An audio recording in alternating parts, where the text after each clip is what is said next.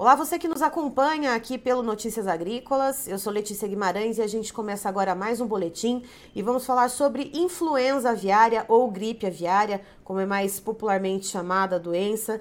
Uh, essa doença ela é mais comum em, em, em, locais, né, em países de clima mais frio, mas a gente tem visto desde o final de outubro, pelo menos, essa doença chegando aqui na América do Sul e também na América Central. Então a gente já tem a Colômbia, que foi o primeiro país aqui na América do Sul a registrar a doença, mais ou menos no dia 20 de outubro, mas foi anunciado à imprensa mais para o final do mês. Depois o México, ali logo na fronteira com os Estados Unidos. E agora, mais recentemente, nós temos o Peru e o Equador também com registros de caso de gripe aviária, inclusive uh, criando alerta uh, de saúde, né? Criando barreiras sanitárias, inclusive, para tentar conter a doença. Então a gente traz novamente o Luizinho Caron, que é pesquisador da Embrapa Suínos e Aves, que é especialista e traz muitas informações a respeito desse assunto para a gente. Ele já bateu um papo conosco, a gente resgata esse vídeo para você novamente, mas aqui agora então a gente vai entrar com ele ao vivo para falar a respeito disso. Seja muito bem-vindo, Luizinho. Bom dia, obrigado Letícia pelo, por, aí, por termos aqui contigo aqui para conversar sobre esse tema que tem preocupado aí a todos da cadeia avícola. Luizinho, uh, em todos os casos que a gente viu, né, que atingiram a América do Sul e a América Central, quando a gente fala em México, eles envolvem aves silvestres e a cepa H5 é, no México e na Colômbia já foi detectado que é H5N1, mas no Peru e no Equador eles ainda estão fazendo testes para saber, então, uh, além do H5, qual é o outro componente, então, uh, dessa genética do vírus. Uh, Luizinho, uhum. aí eu queria te perguntar. Uh, qual que é o nível de preocupação, o nível de alerta agora que a gente tem mais dois países aqui, uh, então, que são próximos ao Brasil, que contam com surtos da doença? Assim, é, ele aumenta, evidentemente, como a, o aumento de, de, de países ou de regiões é, positivas para o vírus, isso certamente aumenta um pouco o risco. É, no entanto, a gente tem aí tem que ressaltar que nós temos aí a floresta amazônica, né, que é, um, é, é uma grande barreira aí entre nós, né, e, e esses países aí com onde estão ah, presentes é, esses surtos. É, Luizinho... Claro que o vírus tem Oi, se disseminado aí pelas aves migratórias. E, Luizinho, aqui no Brasil a gente possui rotas de aves migratórias e, e quais são uh, os principais locais que, que, seriam mais suscetíveis, vamos dizer assim? Porque a gente também tem os locais de concentração de produção avícola aqui no Brasil, uh, mas eu queria saber de você quais seriam os locais uh, que são mais pontos de atenção aqui no país para a passagem dessas rotas, então, uh, da migração de aves silvestres? Sim, são, né, nós temos uh, no Brasil três uh, principais rotas, né? Uma é a litorânea, né, que desce, eh, percorre todo o nosso litoral, né? E seguindo ali pelos, pelo Uruguai, Argentina, o litoral até a Antártida. uma outra rota mais que desce pelo centro do país, né? E, e uma outra mais ao oeste, bem ao oeste do Brasil, uh, e onde tem, temos os corpos d'água, como o Pantanal, como as lagoas no litoral, então onde essas aves uh, migratórias param para fazer o seu, o seu pouso e permanecer, fazer o seu descanso e se alimentar e permanecer por algum tempo para continuar a sua viagem. Então, nesse, nesse, na, nessa, na volta desses locais é que é uma zona de maior preocupação. E, e, este ano, o Ministério da Agricultura do Brasil mudou a sua legislação para, na busca ativa, né, por influenza, para fazer o, o, diagnóstico em aves é, domésticas, né, é, criadas soltas, ou as aves caipiras, na volta dessas regiões aí de maior preocupação, onde nesses lagos e lagoas, é, para justamente detectar de forma precoce né, a possibilidade de que um, um vírus influenza de alta virulência estivesse aí é, no nosso país. E, é, então, uma estratégia é, bastante assertiva e ela deve dar resultados aí, então, é, o, Ministério procurando aí se antever, né, a chegada do vírus.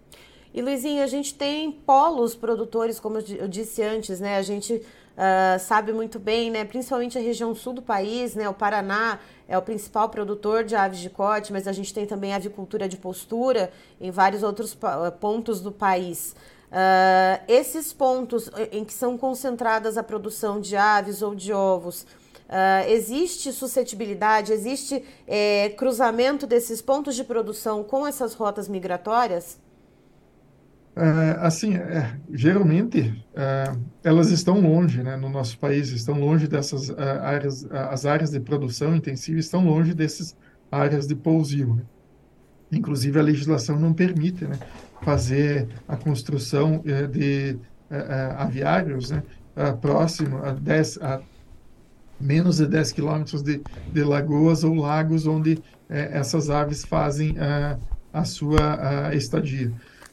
Então, as nossas áreas de produção são longas, são distantes, e o que é uma coisa boa, né? Que a gente tem essa uma espécie de um seguro aí para que é, é, evitando esse contato mais próximo, que às vezes na América do Norte, outras regiões, às vezes se misturam essas zonas de produção com zonas alagadas, inclusive países né, como a Holanda, que tem muitos lagos, lagoas, a própria Inglaterra uh, tem sofrido bastante com surtos de influenza por essa produção aí ser, uh, a produção uh, industrial ser intimamente ligada aos, aos lagos e lagoas, né, ser muito próximas e permitindo essa, essa proximidade aí de aves silvestres com aves de produção industrial. E Luizinho, pensando uh, na, na, questão de barreiras, né? A gente sabe que o Ministério da Agricultura é, atualizou vários protocolos de biosseguridade é, e vem alertando né, para que se mantenha, então, é, esses protocolos sendo praticados né, pela, por toda a cadeia produtiva. Uh, mas pensando nesses outros países que, tem, que têm detectado a doença, a gente vê que ela está fazendo uma rota de descida, né? Uh, o que, que, possivelmente tem falhado para que essa doença esteja conseguindo uh, atravessar fronteiras e, principalmente, o que, que pode ter acontecido para que esse vírus tenha se adaptado a esse clima mais quente, né? diferente do hemisfério uhum. norte, por exemplo, que a uhum. doença é mais comum nos períodos de inverno e acabou resistindo, inclusive, ao verão. É, é, é assim, no verão, não é que o vírus não resista ao verão, né? Ele é, no verão o, o, vírus ele vai resistir ou vai durar por menos tempo no ambiente, então ele vai permanecer infeccioso, aquela excreta de aves, por menos tempo.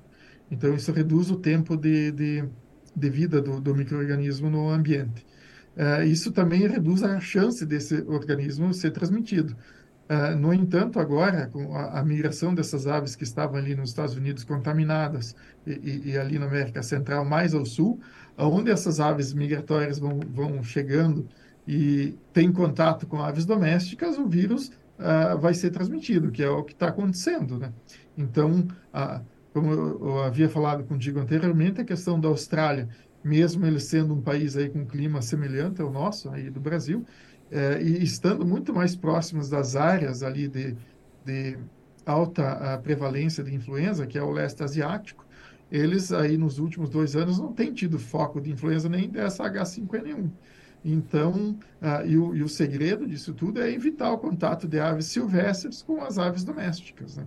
Então, essa é uma coisa importante, fazer a vigilância, como a gente tem, uh, tem feito, e não é que não vai haver, né? É, esses países, alguns mesmo a Colômbia, a, o Equador, é, conseguir detectar a, a, doença quando ela aconteceu o mais rápido possível para debelar o foco inicial e não permitir Sim. que ela se alastre. O problema da influenza ele, ele, vai ser severo à medida que ela se alastrar dentro de um pontel ou de uma região de alta produção.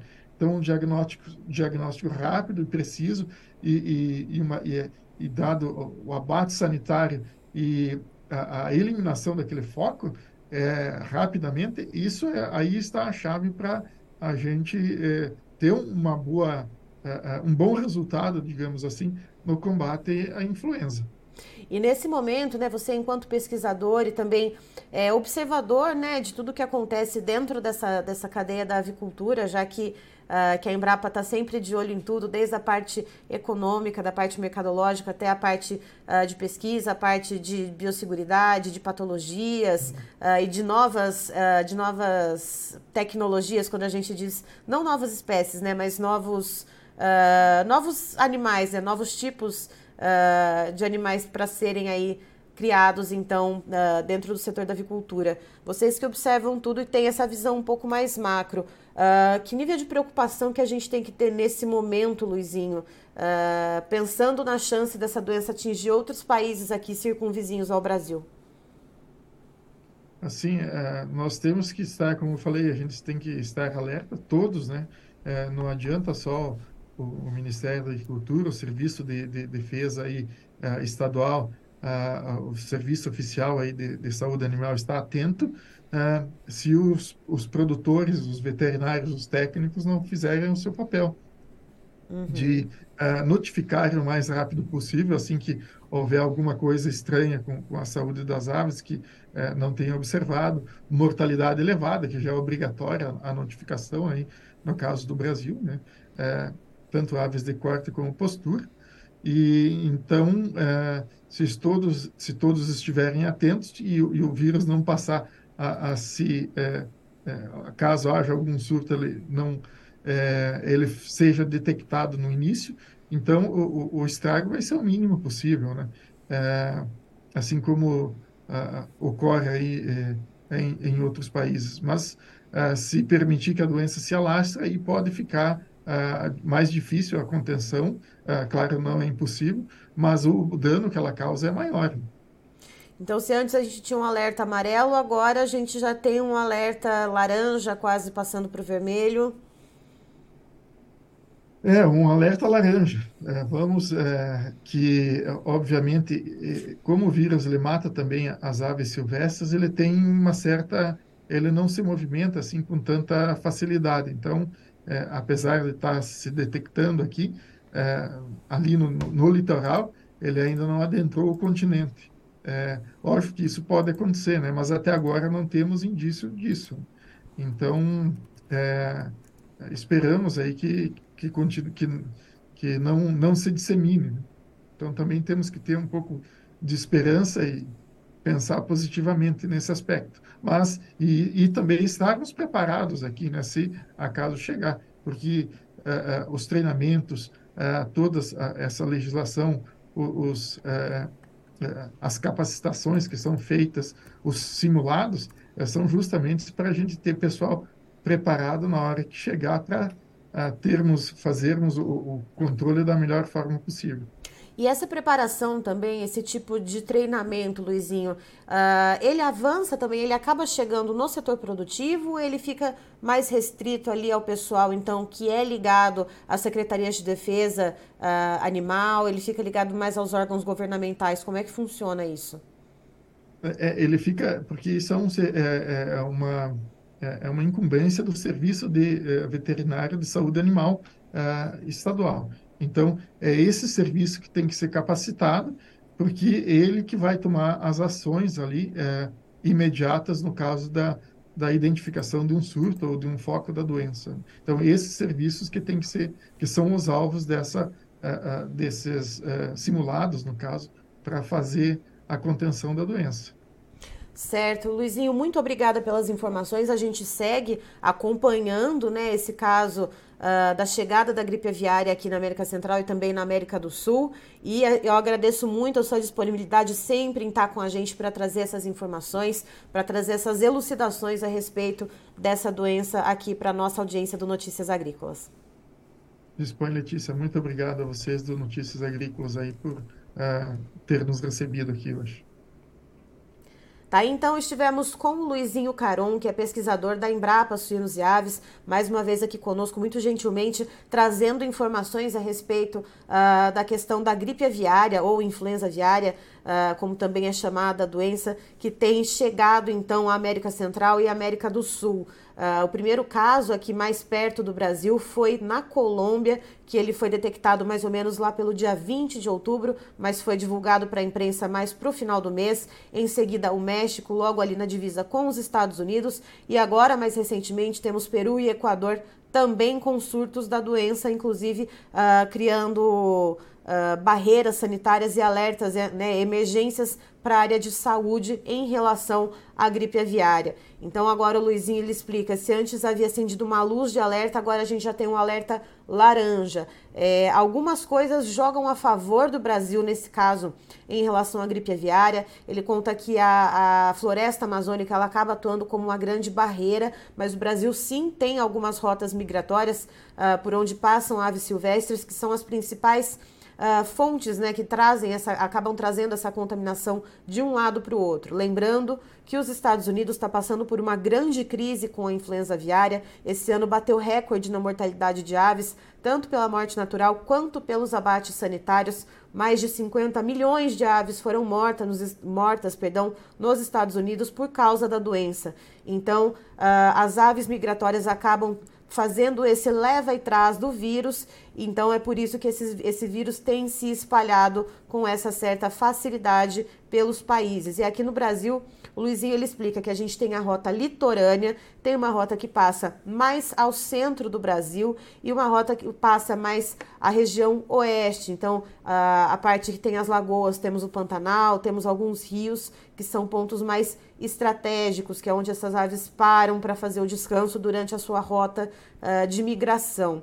Mas também outro ponto que, segundo o Luizinho, né, além, primeiro a gente elencou a barreira que é a própria floresta amazônica, outro ponto que joga a favor do Brasil é que, por lei, a uh, concentração de produção uh, comercial ela é proibida de ser feita, então granjas são proibidas de serem feitas perto de áreas de lagoas, perto de áreas que sejam pousio dessas aves silvestres. Então, para que não haja contato entre essas aves de criação com as aves silvestres. Ainda assim, o Ministério da Agricultura, Pecuária e Abastecimento tem vários protocolos e executa vários treinamentos, então, com servidores que sejam uh, da área da Secretaria de Defesa Animal ou outros órgãos uh, que sejam da mesma área, né, que é justamente de proteção é, em relação à biosseguridade, para fazer esse monitoramento, então, para coletar amostras, para verificar a mortandade de aves, enfim, e também os protocolos que devem ser seguidos pelo setor produtivo. Eu encerro por aqui, mas fique de olho que a gente está sempre atualizando as informações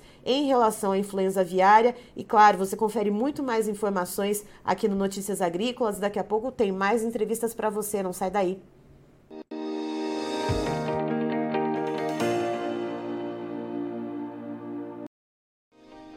Se inscreva em nossas mídias sociais. No Facebook, Notícias Agrícolas. No Instagram, arroba Notícias Agrícolas. E em nosso Twitter, arroba Norteagri.